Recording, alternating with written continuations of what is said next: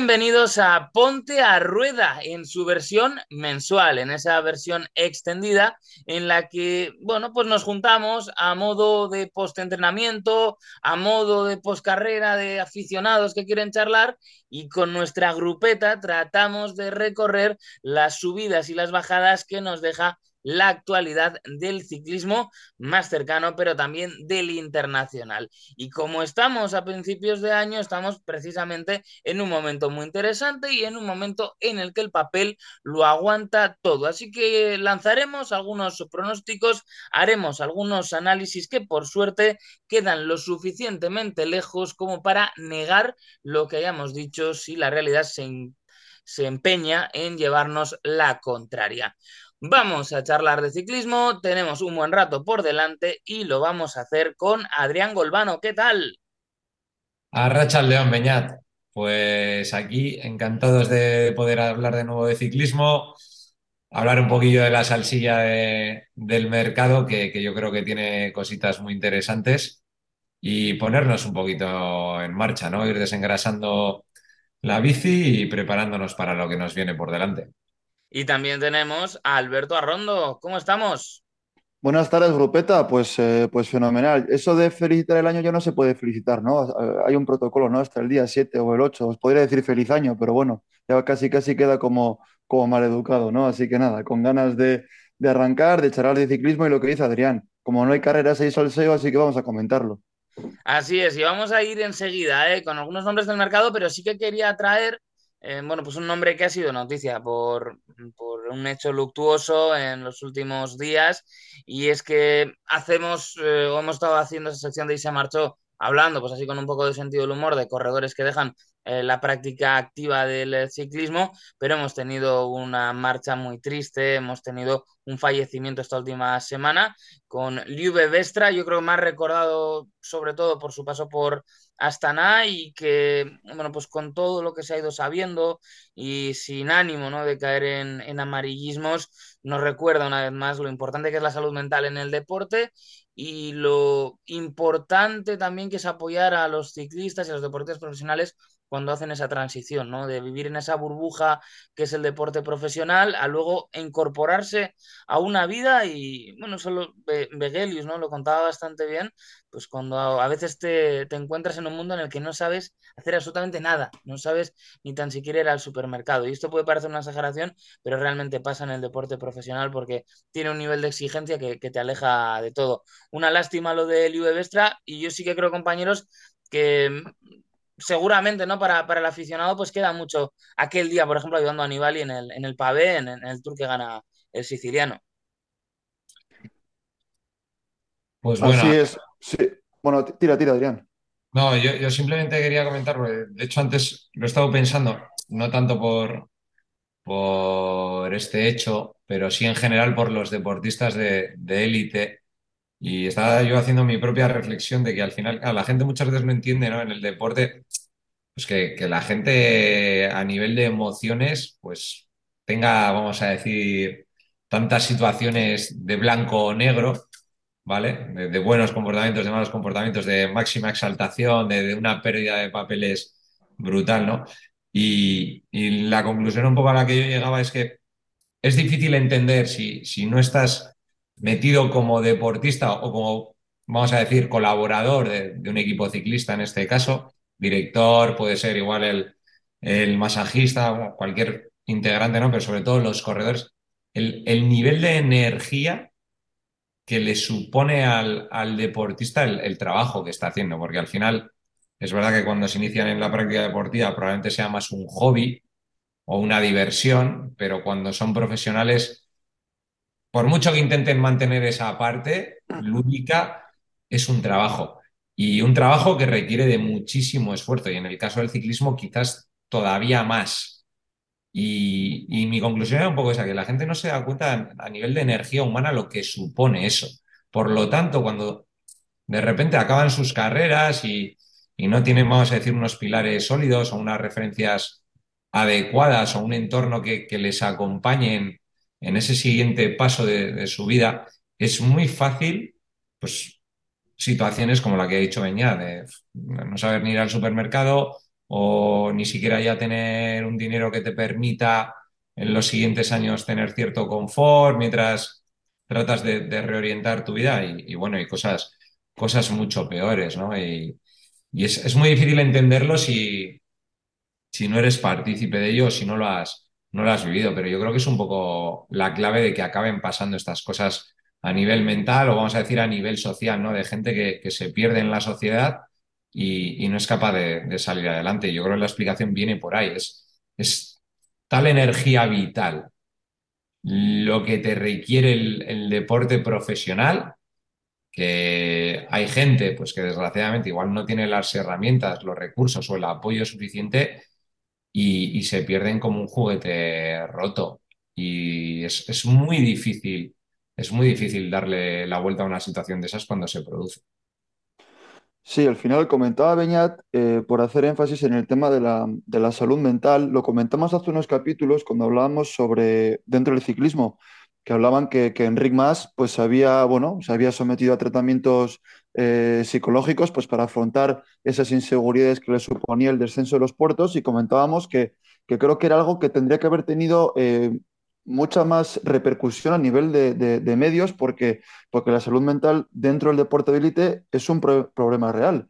Eh, dentro del ciclismo creo que es un deporte demasiado tradicional todavía. Lo que le ha pasado a Luis Vestra le pasó lo mismo a Luis Ocaña cuando se retiró. O sea, han pasado 50, 60 años y hay sucesos trágicos que se siguen, que se siguen sucediendo y quizá eh, como las cosas no cambian hasta que algo no pasa, ¿no? Es decir, no le pongo bozar al perro hasta que mi perro no muerde, pues eh, quizá en este caso tendrían que empezar a plantearse estructuras deportivas en general y las ciclistas en particular, pues esa figura de, de, no tanto el psicólogo deportivo que sí que existe, sino una figura que les ayude a transicionar desde la retirada a integrarse dentro de este mundo, porque es que ya lo de hacer la compra, pues casi casi hoy a golpe de clic todavía, pues acabarás comprando unos yogures caros, pues solamente es dinero, entre comillas, pero a veces decimos en broma, pues te retiras y abres una tienda de bicis.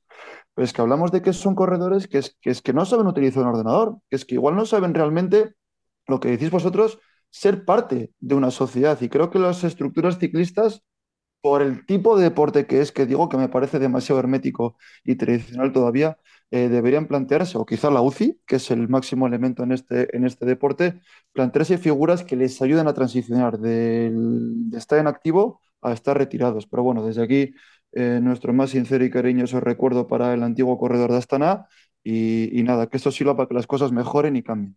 Eso es, vamos a ver cómo les va en sus diferentes transiciones a los corredores que este año cambian de equipo. Vamos a hablar un poquito de mercado. Y yo tengo tres nombres de corredores que, bueno, pues no son quizá los diamantes del mercado, pero que sí que nos dejan historias llamativas. Y yo creo que podemos empezar con la más llamativa de todas hasta el momento, que es la, figura de Miguel Ángel López. Corredor que sale de Movistar como sale, que vuelve a Astana donde supuestamente era un ambiente cómodo para él, donde es verdad que le querían, ¿no? Porque le abrían eh, las puertas de nuevo después de solo un año en la estructura telefónica y después eh, tiene ese despido en diferido cuando primero se dice que está implicado en una operación con, contra un médico, eh, Mainar, el mismo del remo. No voy a entrar mucho en profundidad porque no lo conozco y también porque queda cerca. Y esto es una protección eh, que siempre hace uno, que es mejor meterse en jaleos con cosas que pasan lejos que con cosas que pasan cerca. Protección 101. Y eh, bueno, mm, queda, parece, ¿no? En un primer momento dado, parece que queda libre de toda sospecha. Y ahora, en este momento de postemporada o de pretemporada, finalmente rompe con Astana y acaba corriendo en el Medellín, en Colombia. No sé, aquí yo creo, Adrián, que nos falta buena parte de la historia, ¿no? Que ahora sucedió entre bambalinas. A ver, esto es como cuando ocurrió lo que ocurrió en aquella famosa etapa de la Vuelta a España, ¿no? Eh, no has visto, hasta que después hagan el reportaje de Netflix, pero no has visto lo que ha ocurrido, pero bueno, más o menos puedes intuir por dónde pueden ir los tiros, ¿no? Y en este caso, pues más o menos, sin conocer la historia y, entendiendo que nos falta una parte, podemos intuir por dónde van los tiros. Eh, al final, mira, estábamos hablando antes de, perdón, de la muerte de Vestra y de los corredores a veces como no están preparados para ciertas cosas.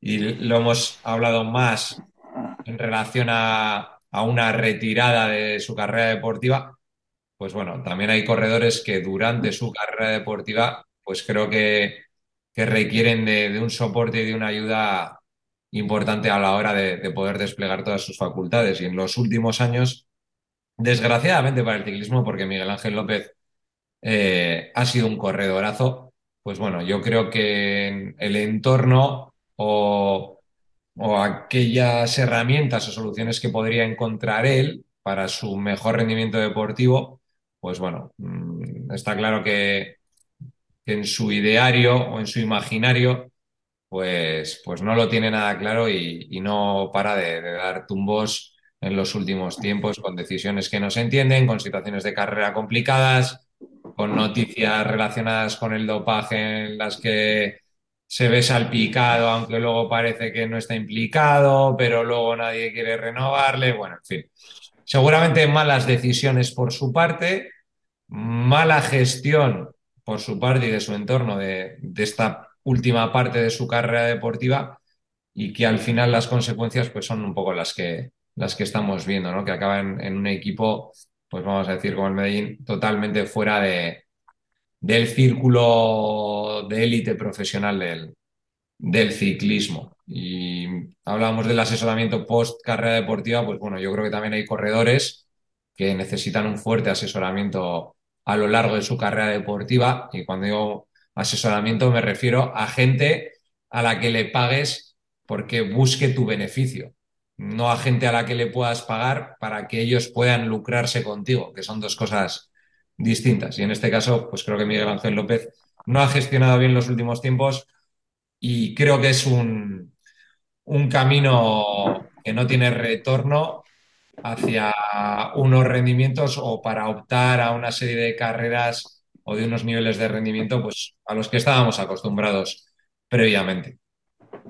¿Sabéis qué pasa? Yo aquí eh, hay algo, como dices tú, Beñat, que, que, que, desconocemos. Es decir, si ahora tuviésemos aquí delante al, al, presidente de la UCI o incluso de la AMA y le preguntas, ¿cómo puede ser que un corredor que no haya dado positivo y sea podium en gran vuelta y campeón de etapa en gran vuelta no encuentra cómodo en el World Tour? ¿Qué cara creéis que pondría? Es decir, ah, no, pues eh, ha decidido que es su mejor opción. La UCI ya se contaminó en su momento un comunicado diciendo, me suena, ¿eh? que el equipo que contratase Nairo Quintana no iba a disputar ninguna gran vuelta o no iba a disputar el Tour o algo así. Es decir, eh, la propia UCI está eh, teniendo discursos o está acotando a corredores que han positivo. Bueno, de acuerdo. A corredores que pueden ser sospechosos, de acuerdo. Pero es que si no consigues demostrar que Superman esté vinculado directamente y ha dado positivo eh, a través de una trama de, de dopaje, pues el descenso a los infiernos del corredor colombiano, pues es que casi casi es el principio del fin. Es decir, yo no le, yo no le veo a Superman fichando el año que viene por Bora o por, o por Ineos. Es decir, es el principio del fin, se retirará allí y cuando nos pregunten pues, nuestros hijos o nuestros nietos, ¿por qué Miguel Ángel López se fue a correr a Colombia después de, de hacer podio en un giro? Le dirás, pues sinceramente, ni idea.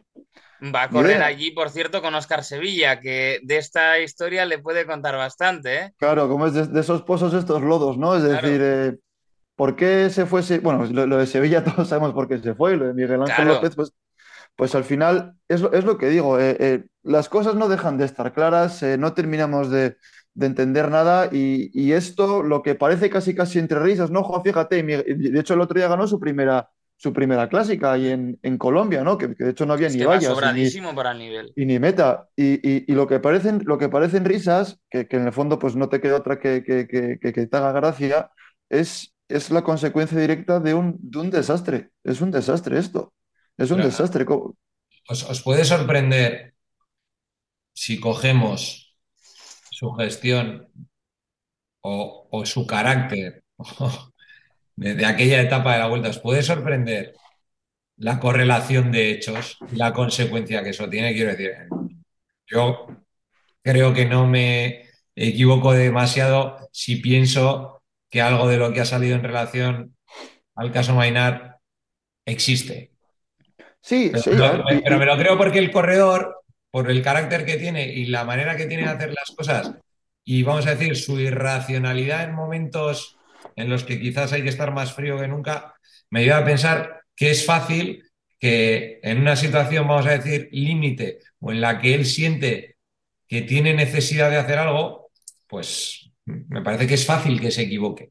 Luego yo creo que hay algo que te tiene que dejar señalado, ¿no? Es verdad que dice que tiene una cláusula para volver a Europa si tiene una oferta del World Tour, que hombre, yo creo que creemos todos que no se va a producir en este momento, pero al final eh, a ti eh, te rompe el vínculo por, digamos, eh, prácticas sospechosas, una estructura que fue fundada para que Vinokurov eh, sobreviviera a las sanciones, por la que pasó Johan Brunel con Armstrong en su retorno y que no ha sido, pues tradicionalmente el equipo, no sé, que transmite una imagen de eh, mayor exigencia en ese ámbito, ¿no? Que no es el DSM, por ejemplo, que, que siempre ha tenido un relato como muy claro.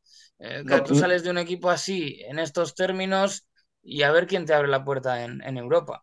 No caigamos tampoco en el sesgo de la mayoría de la prensa nacional. También corrió contador en Astana. Sí, sí, sí. Y, también,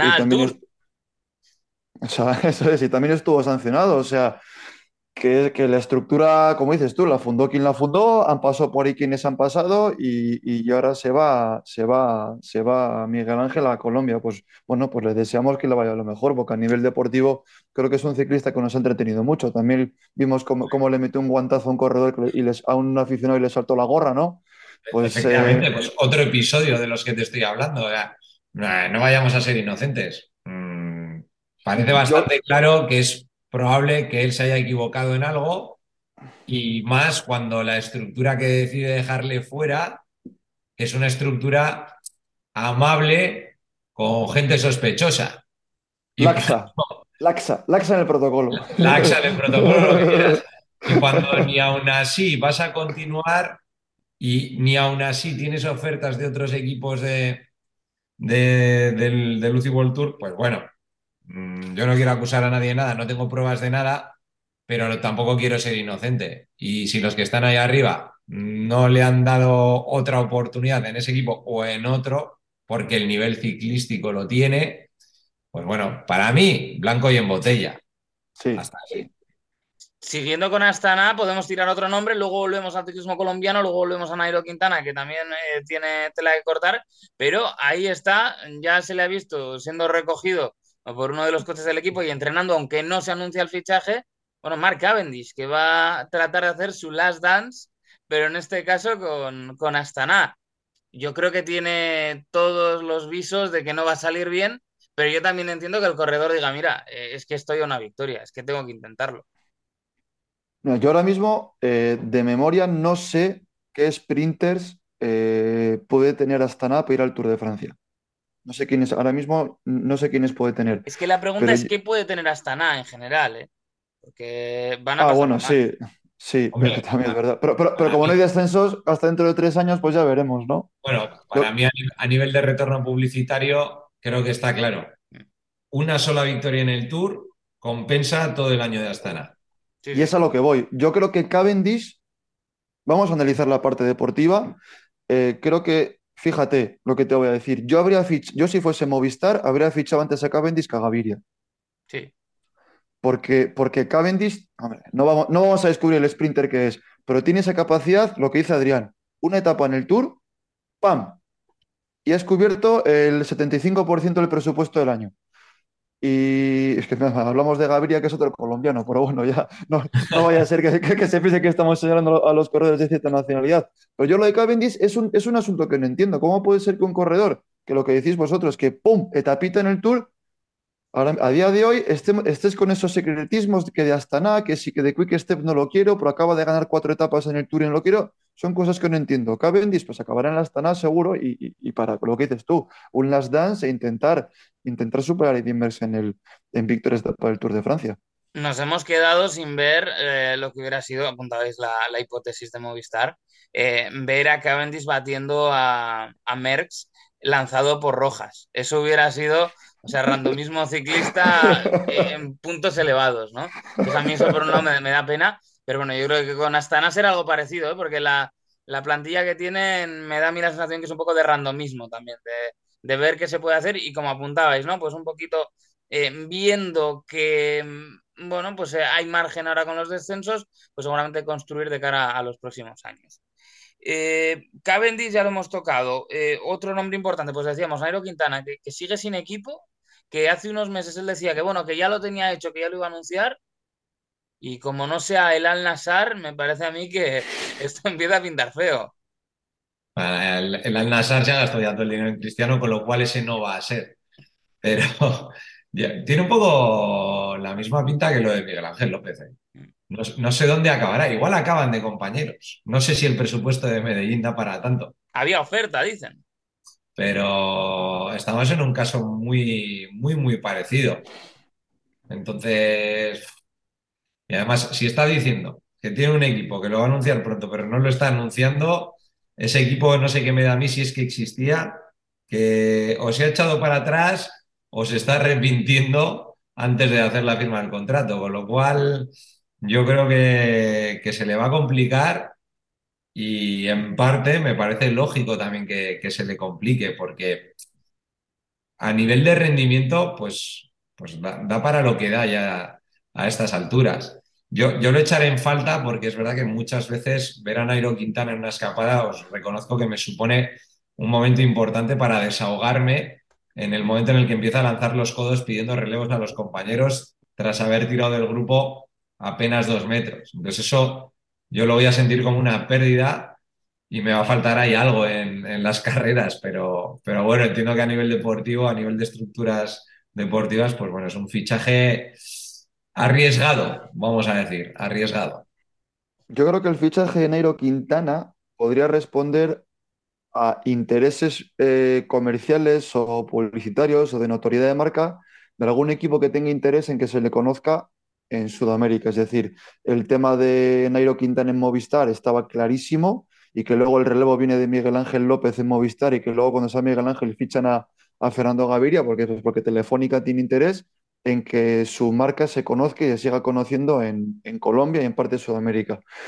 No sé que otros eh, patrocinadores, que otros sponsors con equipos en el World Tour tengan interés en seguir o en expandir su marca en, en Sudamérica. Y luego la única diferencia que veo yo del caso de Nairo con el caso de Miguel Ángel López es que a Miguel Ángel López se le relaciona con una trama de, dopaje y lo de Nairo Quintana, por mucho que digan que es un enmascarante, simplemente es una sustancia prohibida que te descalifica. Es un enmascarante, si toma esto y tomas esto otro, ya, no lo sé, pues que lo demuestren. O sea, solamente el tramadol es una sustancia prohibida, como, como fue el salbutamol de Chris Froome, y, y, y, le van a la y, le dan la posibilidad de seguir corriendo en el World Tour. Es decir, eh, las cosas tienen que ir un poco en su sitio cuando hablamos de, de, de jugar al límite. Yo creo Pero que en Quintana, el caso de Quintana bien. le perjudica más su reacción de decir que iba a recurrir y mostrarse disconforme con esa sanción que el propio resultado adverso en sí mismo.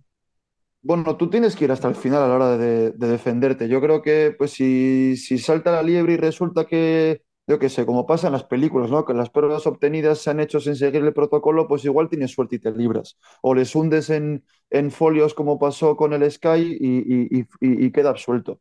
Yo entiendo que recurra hasta el final, pero bueno, simplemente eso, me gusta hacer esa, esa puntualización porque para mí no es lo mismo una sustancia eh, prohibida que una sustancia dopante.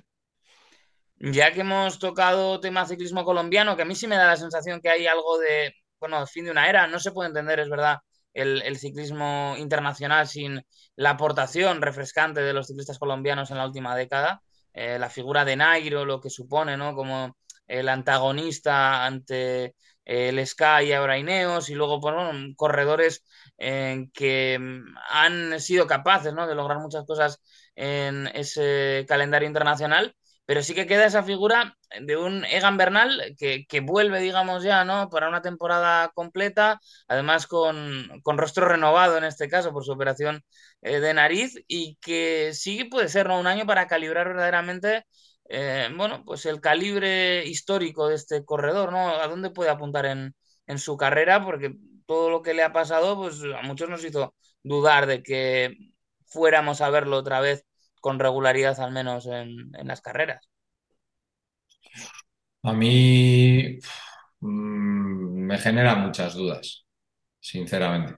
Me genera muchas dudas, siempre y cuando el, parte médico que se dio en su momento fuera el real, porque estamos hablando de un accidente de una gravedad terrible.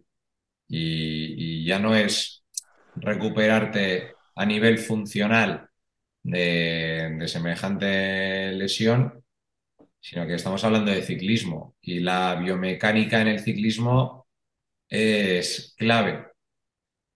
Y ahí, si el accidente fue tan grave y requirió de la cirugía que supuestamente requirió, volver al, al nivel de rendimiento mm, que requiere poder hoy en día ganar una gran vuelta, se me antoja francamente complicado. Dicho esto, ojalá me equivoque o el parte médico fuera medio fake y no fuera tan, tan grave, porque eso supondría tener un, tercer o cuarto eh, gran corredor de grandes vueltas, de los que tenemos ahora, agresivos, que no miran la distancia meta y que, y que dan espectáculo. Ojalá. O sea, yo sería el, el primer, pues iba a decir el primer beneficiado como, como espectador, pero me parece francamente difícil si me atengo al, al parte de, lesiones que, se dio en su momento.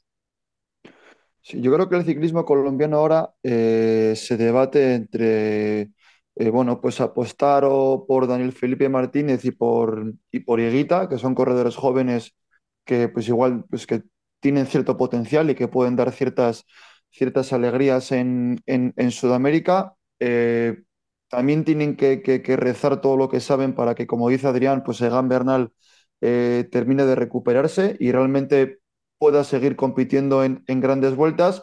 Y si nada de esto funciona, pues todavía les queda eh, darle a follow al, perfil de Rigoberto Urán en Instagram, que siempre nos deja eh, declaraciones, vídeos, cosas graciosas, poniéndose el buzo de control y demás. Y oye, si el ciclismo no, no funciona, pues oye, todo lo que sea fuera de los entrenamientos por lo menos nos va, nos va a entretener. Sí, señor, hablando de Rigoberto. No, no me acuerdo, pero diré que he visto el vídeo del buzo. Por eso. ¿eh? Casi, casi cuesta más ponerse el buzo que hacer la contrarreloj. ya te cuento. es una cosa impresionante. Madre mía. Pero bueno, supongo que los marginal gains de hoy en día pues requieren de tres horas para ponerte el buzo. Y de, medio, y, de medio litro de aceite para que te quepa. Porque si no, no me lo Así es, así es. Pero bueno, sí, es verdad que el ciclismo colombiano va a estar un poquito a expensas de, de IGAN y si no, creo que vamos a pasar, vamos a decir, una pequeña página en, la historia de, Colombia a nivel ciclista y, bueno, veremos cuándo vuelve a surgir, que seguro que surgirá de nuevo otra oleada de, de corredores colombianos porque la historia así lo dice, ¿no? Que cada cierto tiempo pues tenemos una serie de corredores colombianos muy interesantes que dan espectáculo, que, rinden bien. Y bueno, yo creo que no es un drama en este caso para Colombia, pero sí que creo que tenemos todos la inquietud de, ver cómo está Igan, que insisto, eh, ojalá pueda estar al, nivel de los mejores porque eso va a ser buenísimo para el ciclismo y, para nosotros como espectadores. Pues hacemos un alto en el camino y lo que vamos a hacer a continuación es hablar del recorrido de la vuelta y también de las invitaciones para el tour que creo que esconden algún que otro tema interesante.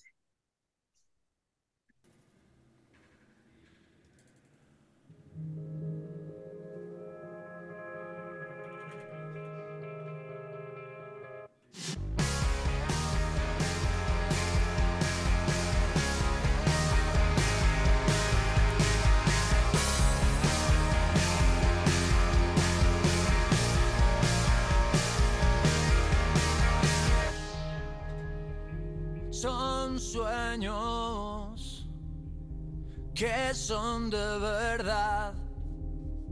Me gustaría que fuera real. Son sueños. Quiero llegar hasta el final y nada sirve si no estás en silencio te busco y sueño con poderte amar. Te sigo buscando tanto y tú nunca te has fijado que por eso te tengo que inventar. Te sigo esperando tanto y tú nunca te has fijado que por eso te tengo que encontrar.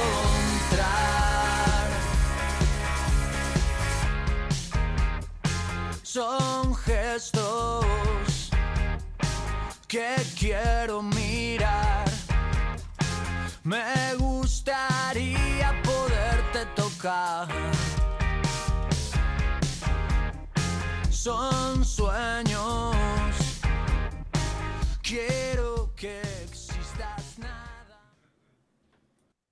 La mayoría de ciclistas sueñan con llegar a París, sueñan con llegar a los campos elíseos porque, bueno, pues todavía, más allá de que seguramente no sea la carrera más excitante en el calendario, sí que es la más especial, el Tour de Francia, y es la que supone además un retorno más importante en lo que se refiere a patrocinios.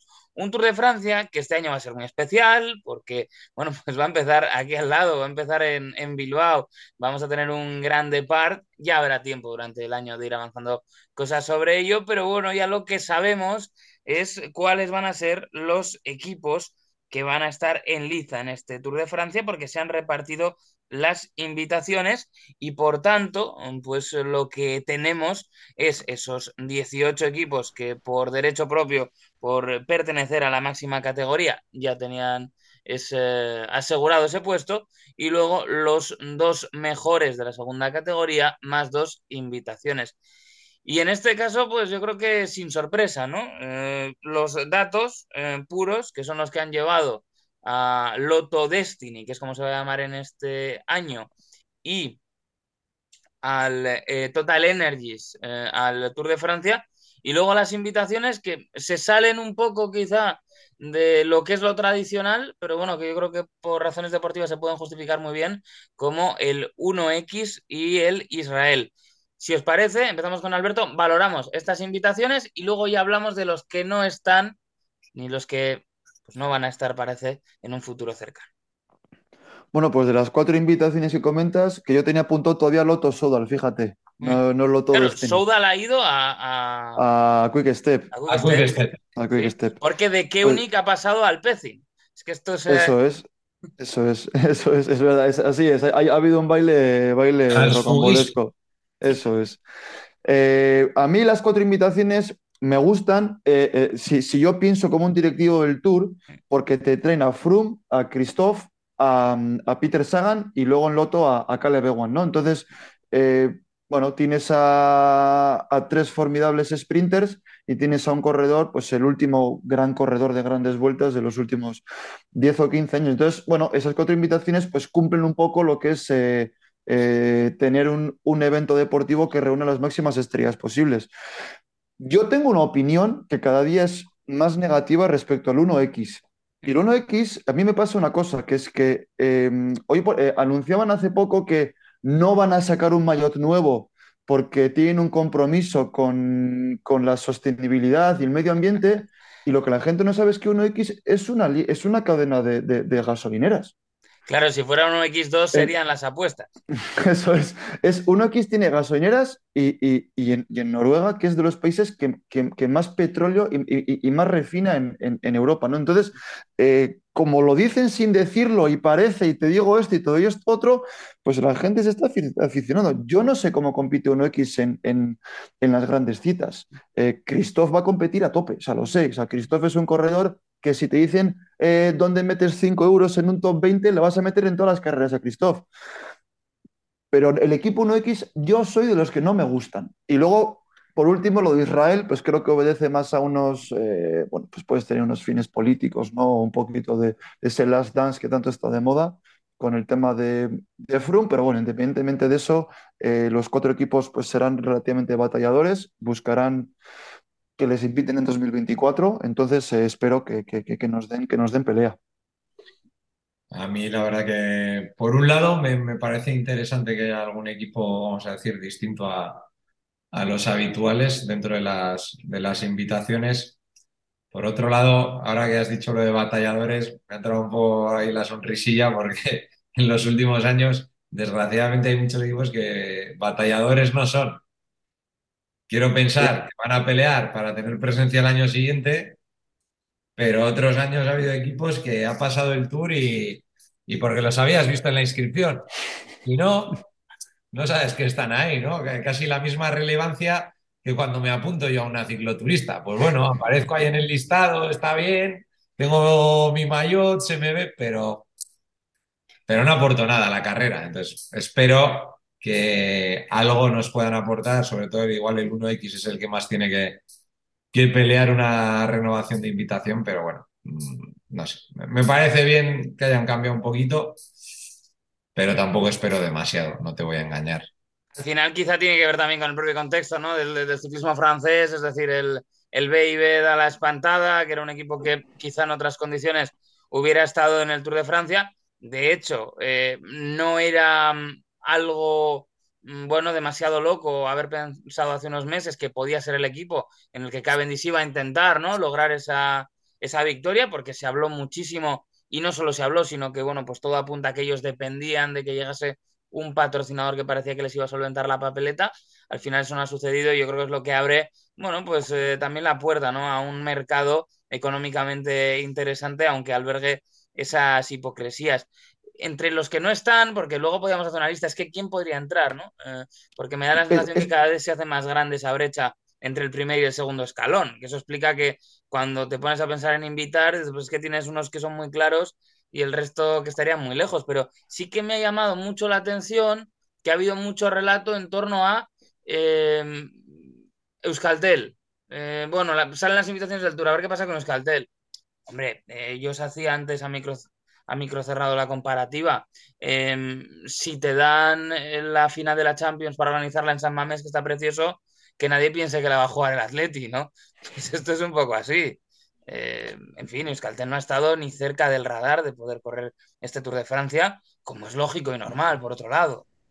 Yo es la reflexión que, que justo la pregunta que sea plantear, viendo los equipos que son eh, pro team, que, o sea, es decir, los cuatro, los cuatro que van, creo que son los que tendrían que ir. Eh, Eolo creo que ya tiene su invitación para, para el Giro, entiendo, y, en su día compitió muy bien en el, en el Giro, y, y fuera de ahí, fuera de los, de los cuatro que van, es que no hay un quinto que te haga dudar, porque Burgos y Caja Rural irán a la Vuelta a España, eh, no sé si Euskaltel irá a la Vuelta, y lo único, pues el, el Tudor Pro Cycling Team, ¿no? Que, que, tienen ahí a Fabián Cancelara como, como imagen y medio, medio sponsor, medio tal. Por lo demás, eh, lo de Euskaltel, bueno, hablando en plata no tiene ni pies ni cabeza. Pensar que podía aparecer en el Tour de Francia, por mucho que la salida sea de Bilbao, porque la llegada es en París. Entonces, eh, la salida es circunstancial, pero la llegada siempre, siempre es donde tiene que ser. Entonces, yo las veo, las veo correctas. Me gusta un equipo más u otro, pero yo las veo correctas y,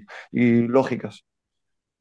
Nada, nada que añadir. Por hacer una comparativa futbolística, el Euskaltel ahora mismo está como el, como el Murcia o, o el Córdoba, en primera red y muy lejos de primera división. Por lo tanto, es absolutamente imposible que pueda ser invitado para el Tour de Francia, por mucho que salga desde el País Vasco. Y es más, por puntualizar, Beñat, creo que Euskaltel o la estructura de Euskaltel nunca va a correr un Tour de Francia si no entra un segundo patrocinador con dinero. Entonces, quizá, o, que coja un, una federación, la que sea, o una empresa mucho más gorda y, meta mucho más dinero, eh, no vamos, y si lo mete será para cambiar el naranja por su color, es decir, me cuesta mucho pensar otra vez en ver, eh, en ver el, eh, el, naranja en las cunetas del Tour de Francia tal y como lo hemos conocido, y creo que la gente se tiene que, que, que, hacer a la idea de eso. Eh, es que estaba pensando, ¿no? Que, por ejemplo, el dinero de Arabia Saudí ya entrado, ¿no? Con el, el Bike Exchange, ahora Jaiko Alula. Eh, es, es, muy difícil y, y, yo creo sí que es importante pues que seamos pesados, eh, sobre todo pues estos fragmentos que no solo están en el formato podcast, sino que suenan también en la radio convencional, pues para explicar que no es una crítica a Euskaltel, ¿eh? que no es una crítica a los corredores, nada por el estilo, sino simplemente es explicar que están ahora mismo para otra cosa. Y que no conviene ni tan siquiera alimentar ese sueño porque no está, no es alcanzable. Y como bien decís, es que tienen que cambiar muchas cosas que seguramente pasen también por renunciar a lo que ha sido eh, la razón de ser del equipo, ¿eh? porque eso que se pudo hacer en esos años 2000, eh, bueno, pues no hay más que mirar atrás y pensar cómo acabó el Euskaltel primigenio. Eh, con aquellos fichajes de campeones nacionales eh, de países Griegos y exóticos marroquíes. por sumar puntos. Y, y es que eso no es que haya ido a mejor, es que se ha agudizado más. Entonces, Esto, eh, sí. Euskaltel ya no existirá. Esto es muy sencillo. El Euskaltel hoy en día es un club de cantera. Punto. Y un club de cantera al que le cuesta sacar corredores de nivel para el UCI World Tour. Por lo tanto, creo que el espacio para correr grandes vueltas, pues está pensado para otro tipo de equipos que buscan más un rendimiento inmediato. Como es lógico, cuentan con más recursos y patrocinadores más potentes. Euskaltel hace hoy en día, dentro de la élite o de la medio élite, pues una labor más formativa y hasta cierto punto social, que es loable y es admirable. Pero como dices tú, creo que tenemos que poner el foco de manera adecuada sobre lo que estamos hablando, pues para el aficionado del deporte en general, ¿no? Y otra cosa que mm, interesa siempre, yo creo, al aficionado en general, son las grandes vueltas. Hemos tenido detalles de esa Vuelta Ciclista a España, hemos tenido recorrido y yo creo que a priori sí que se presenta un recorrido interesante, más allá de que seguramente podemos ponerle dos pegas y ya son pegas por defecto, porque es que se las ponemos a todas las carreras porque es así. Los pocos kilómetros de crono y en general, en ciertas etapas que parece que se presentan clave, bueno, el kilometraje reducido. Yo creo que esto, chicos, es batalla perdida y en el resto del recorrido, pues sí que creo que se pueden sacar cosas positivas. A mí del resto del recorrido me falta un relato que hile la carrera, por decirlo de alguna manera. Hay, hay etapas que son interesantes, pero si tú coges el relato completo de la vuelta, me falta, vamos a decir, pues eso, un relato, una continuidad en, en lo que es la, la carrera para entender la ubicación o el tipo de etapa en determinados momentos. Sin embargo, hay otras etapas que, o de esas mismas, hay etapas que son, que son realmente interesantes, siempre obviando lo que has dicho tú, ¿no? Dos grandes defectos que, que parece que no, bueno, que, que no se van a, a solucionar, desgraciadamente para mí, que son los kilómetros contra el reloj, que yo creo justo y necesario que haya más, y el kilometraje en, vamos a decir, en, en las etapas de montaña reinas, en las que el kilometraje debería de ser más amplio. Y yo siempre me baso en lo mismo. El ciclismo es un deporte de resistencia y así tiene que mantenerse. Que luego queremos que el aficionado joven consuma pocos minutos porque la sociedad nos lleva a ello. Bueno, pues ya tendrán tiempo de ver el, el último puerto, si es lo que quieren y si es donde se puede decidir todo. Pero yo creo que una cosa no quita la otra. Tú puedes hacer una etapa de 250 kilómetros, de 220 kilómetros y, y que el que solo quiera ver ciclismo de YouTube lo vea. Pero el, el que quiere ver ciclismo de verdad que también lo pueda ver. A ver si nos va a salir el Kings Tour, ¿eh? Eh, para que los globeros se midan en Twitch, eh, en Twitch o en, en las redes, ¿eh? No sé. Puede ser Pues una idea para Piqué y para Ibai.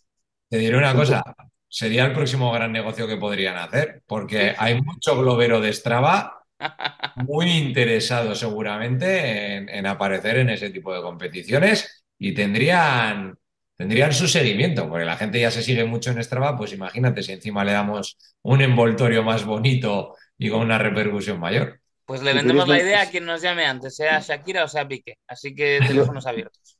Yo os iba a decir que si queréis me encargo de hablar con Casio para buscar un, un copatrocinio o algo así, ¿eh?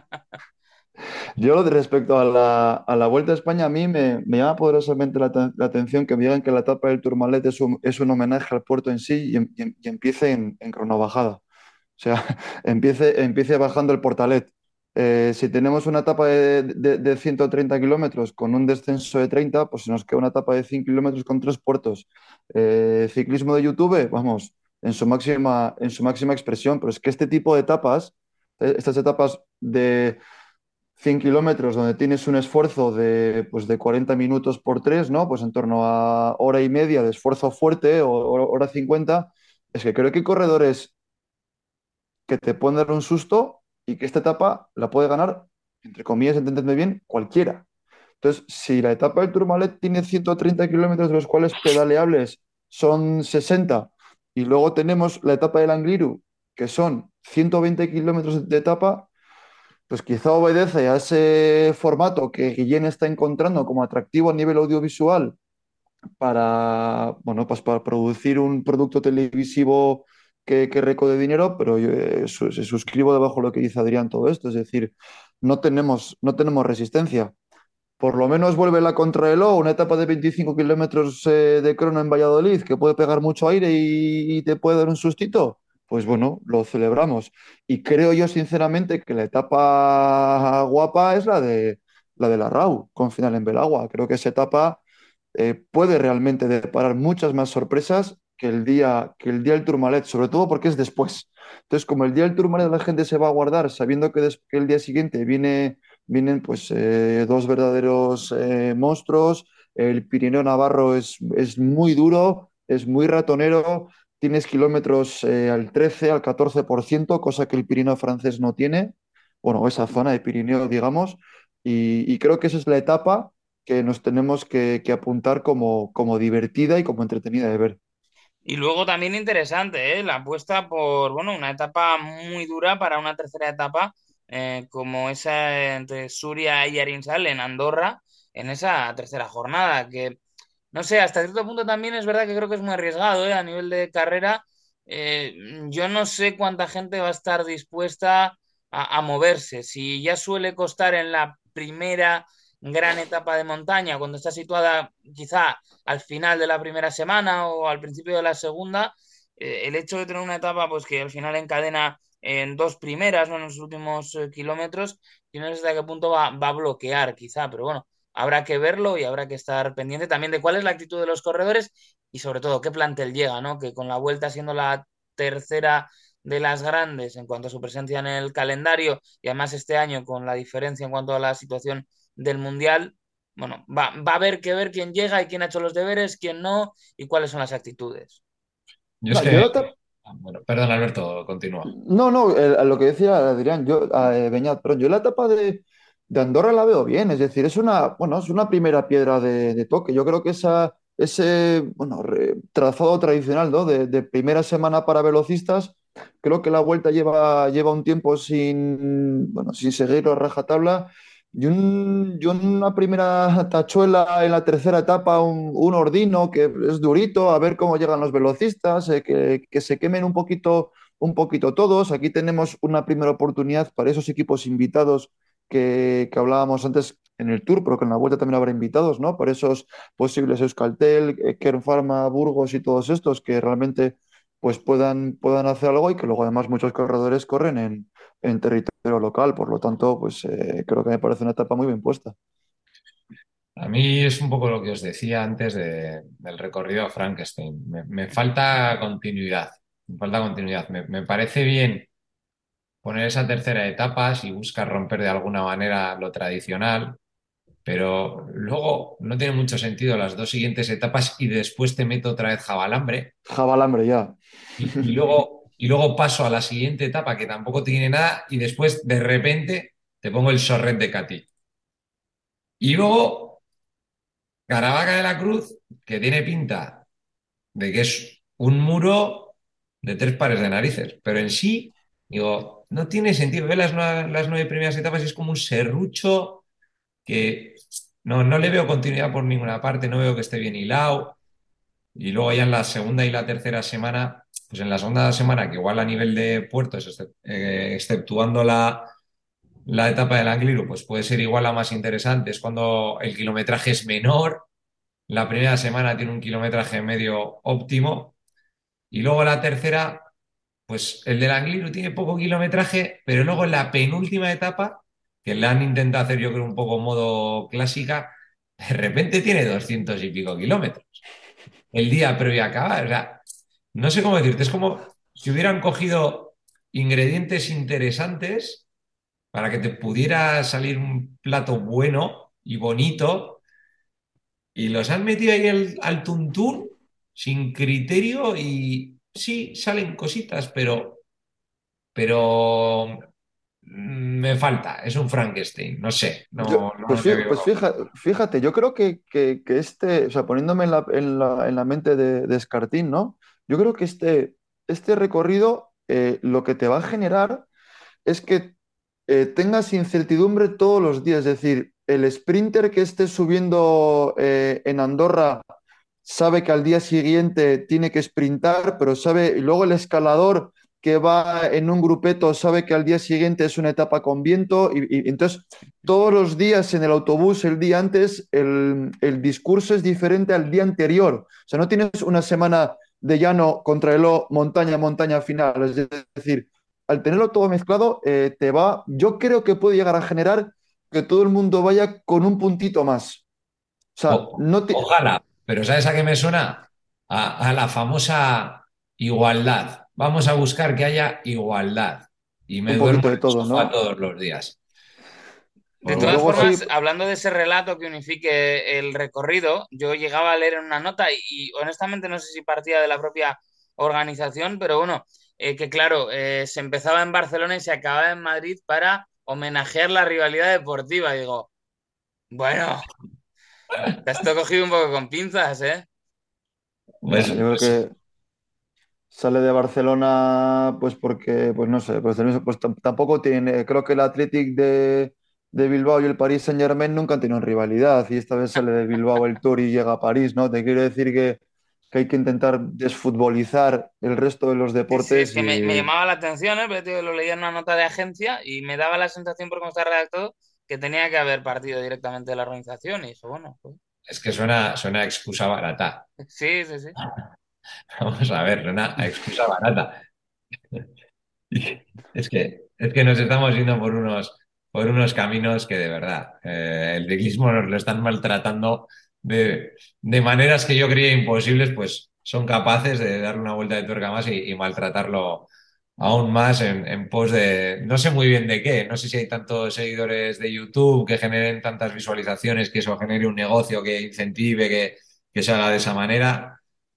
Lo, lo desconozco. Yo lo que veo es que te pones el ciclocross en invierno y tiene unas audiencias de la pera, que en Bélgica hay una cantidad de expectación y de espectadores en directo que es brutal. Veo las clásicas de toda la vida y tres cuartos de lo mismo. Quiero decir, yo creo que hay mucha más masa de negocio crítica que, los que ven la retransmisión, bueno, la retransmisión no, perdón, el resumen de YouTube de tres minutos, que lo sabrá, pero creo que ganan más dinero los equipos con ese tipo de cosas que con, que con YouTube. Creo, puedo estar equivocado, insisto, y, y no soy un erudito del tema, pero me da un poquito que, que no es lo que nos están vendiendo los, los, los organizadores o las empresas que organizan las, las grandes carreras. Dicho esto, y a falta de conocer más vueltas, que es otra de las críticas que querría hacer Beñat, esto de no las grandes vueltas, pero sí las de una semana. De nuevo, volvemos al YouTube y a las redes sociales y demás. O sea, ¿qué es esto de presentarme recorridos de vueltas de una semana a cachos, por fascículos? O sea, eso ya me encabrona, pero bueno, iba a sacar el tema de la Ichulia, que han, han Que no hay final en Arrate, ¿no? eso es. Iba a hablar de esa última etapa que han presentado, que lo ha diseñado el recorrido La Iseca, al que le voy a dar también un, un coscorrón porque no ha metido contrarreloj por lo que están diciendo, pero sí que parece que todas las etapas ahí sí que están bien hiladas, tienen su, su miga y la última etapa eh, me parece grandísimo lo que ha hecho, porque ha cogido y ha dicho, señores, el último día suele haber guerra, ¿verdad? Pues bueno, si ustedes quieren ganar la carrera, los 40, 50, 60 primeros kilómetros del recorrido son los que fomentan que ustedes se puedan llevar la carrera. Como dejen pasar los 60 primeros kilómetros, salvo una caída o una desgracia, no van a poder hacer ustedes diferencias ni recortar grandes diferencias para ganar la carrera. Así que el que quiera, que se ponga el mono y de salida, que se ponga a correr como ciclista. Desde luego lo que, lo que nos, lo que nos está enseñando de un tiempo a esta parte eh, la Vuelta al País Vasco es que existe siempre formas, carreteras y terreno para hacer eh, etapas llanas, si quieres, porque puedes ir por la costa que arranca en Guipúzcoa, puedes meter auténticas emboscadas cuando te empiezas a meter por esos pueblecitos de carreteras sin pintar, y luego puedes meter verdaderos puertos importantes, pues como han metido aquí el tema de, de Gorla, eh, Cravelín, o incluso hasta te puedes ir a Trabacuado, Descarga, ¿no? Es decir, tienes de todo, tienes de todo para todos, y si conoces bien tu terreno, puedes realmente eh, idear eh, un producto atractivo, que a la gente le apetezca ver. Entonces, eh, la, la- Vuelta al País Vasco ha encontrado la, la, receta y parece que en la Vuelta a España pues no están siguiendo el ejemplo y, es- y creo que se están yendo a, a- otro, a otra idea de vender el producto, digamos. Eh, Yo quería nombrar la Ichulia porque es una de las carreras que más interés está generando en, en los últimos años, que más emoción de verdad está generando en los últimos años y no tiene precisamente una orografía de grandísimos puertos, pero sin tenerla, es lo que estás diciendo tú, es coger el terreno y explotarlo al máximo para que haya emoción de verdad y para que se pueda romper la carrera en cualquier momento de verdad. Nada de dos, tres segundos, no. Correr como ciclistas de verdad. Y eso creo que la organización de la Ichulia lo está haciendo de 10 y creo que es un espejo en el que la Vuelta a España debería de mirarse para sacarle muchísimo más rédito a, a una gran carrera con la tradición de, de la Vuelta. Luego también, Pues por, eh, por, por- dale, por- dale. por concluir, un apunte sobre el tema de la vuelta, que es que creo que la vuelta al País Vasco está muy bien colocada en el calendario y sigue teniendo cierto prestigio, porque es una de, bueno, pues es una de las grandes vueltas por, por etapas de una semana, y sin embargo, la Vuelta a España muchas veces pasa que van figuras que no han hecho los deberes ni en el Giro ni en el Tour. Entonces, eh, la Vuelta a España a veces tiene cierta participación que acude por descarte y sin embargo la Vuelta al País Vasco se convierte en una, carrera a la que todo el mundo o casi todo el mundo quiere ir. Y nosotros también vamos a querer ir, vamos a querer disfrutarla y también eh, comentarla. Se nos ha pasado volando el tiempo, volveremos el mes que viene, entre medias seguro que tendremos también espacio y tiempo para hacer pequeñas eh, píldoras, pequeños momentos de charla con la grupeta de Ponte a Rueda. Adrián Golbano, Alberto Arrondo, es que ricasco, chicos. Es que ricas Cobeñat. Hasta la Un próxima. saludo chicos, un abrazo, hasta la próxima.